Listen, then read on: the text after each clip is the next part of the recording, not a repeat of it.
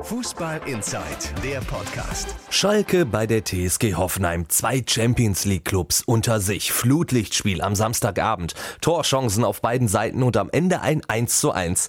Ja, eigentlich hat das Spiel sehr viele schöne Geschichten geliefert, aber am Ende bleibt man dann doch bei Schiedsrichter Dr. Robert Kampka hängen. Ich habe da nichts gegen die Schiedsrichter, aber ich finde immer, ähm, man, man darf es nicht immer so machen, dass der Schiedsrichter Recht hat. Und ich finde einfach in dem Punkt hat er kein Recht gehabt weil es nicht sein kann, dass durch ein Handspiel ein Vorteil entsteht. Und dann muss man das abpfeifen.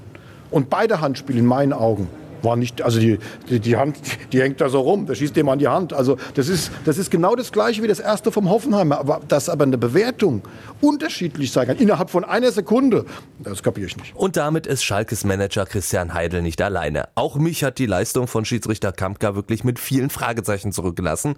Aber fangen wir erstmal von vorne an. Szene Nummer 1 aus der 42. Minute. Flanke von Caligiuri, Hoffenheims Zuber grätscht rein, bekommt den Ball erst an die Brust und dann an die Hand. Entscheidung des Schiedsrichters, Handelfmeter.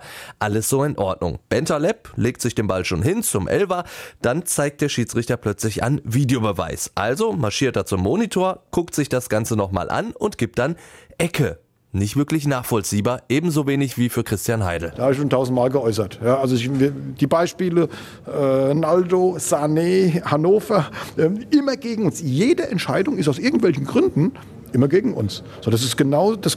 Die, was hat die Hand da oben verloren? Hätte es Elfmeter gegeben, und die Hoffenheimer hätten gemeckert, hätte der Schiedsrichter erklärt, die Hand hat da oben nichts verloren. Jetzt ist der Ball über den Körper an die Hand. Und trotzdem hat die Hand da oben nichts verloren. So wurde uns das Naldo gegen Bayern München nämlich erklärt.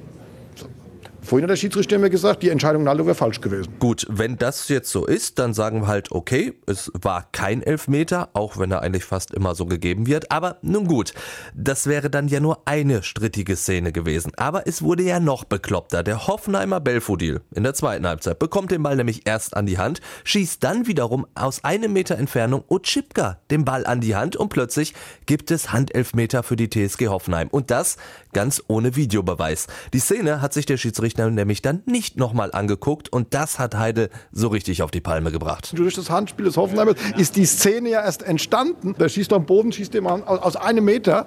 Da kann man genauso drüber diskutieren wie über den Fall zuvor. Und der Schiedsrichter erklärt mir dann, ähm, er sah das als kein strafwürdiges Handspiel. Aber das zweite Jahr ja, ich meine, im Strafraum gibt es elf Meter in die eine Richtung. Das andere ist aber, muss doch genauso bewertet werden. Aber das, und dafür muss ich sagen, finde ich, ist der Videoschiedsrichter da. So, und dann hätte er nur mal sagen müssen, das musst du aber nochmal angucken. Ich finde gar nicht, dass er, das, dass er es entscheiden hätte müssen in, in, in Köln.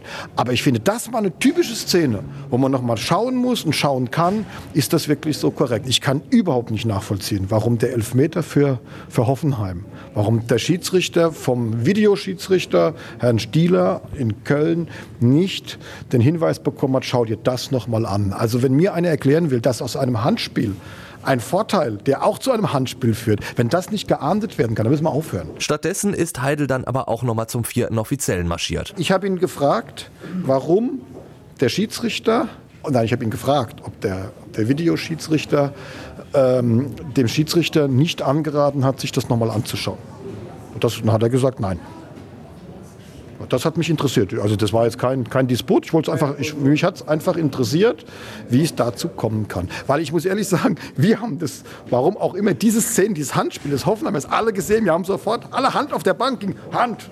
Ja, und deswegen waren wir so überrascht, wie das dann ausgegangen ist. Und damit hat das Spiel Hoffenheim gegen Schalke mal wieder zwei Dinge für mich ganz klar gezeigt. Erstens, es gibt offensichtlich noch immer keine einheitliche Bewertung von Handspielen. Und zweitens, scheint es manchmal ja fast Zufall zu sein, wann der Videoschiedsrichter sich einschaltet und wann nicht. Schade eigentlich.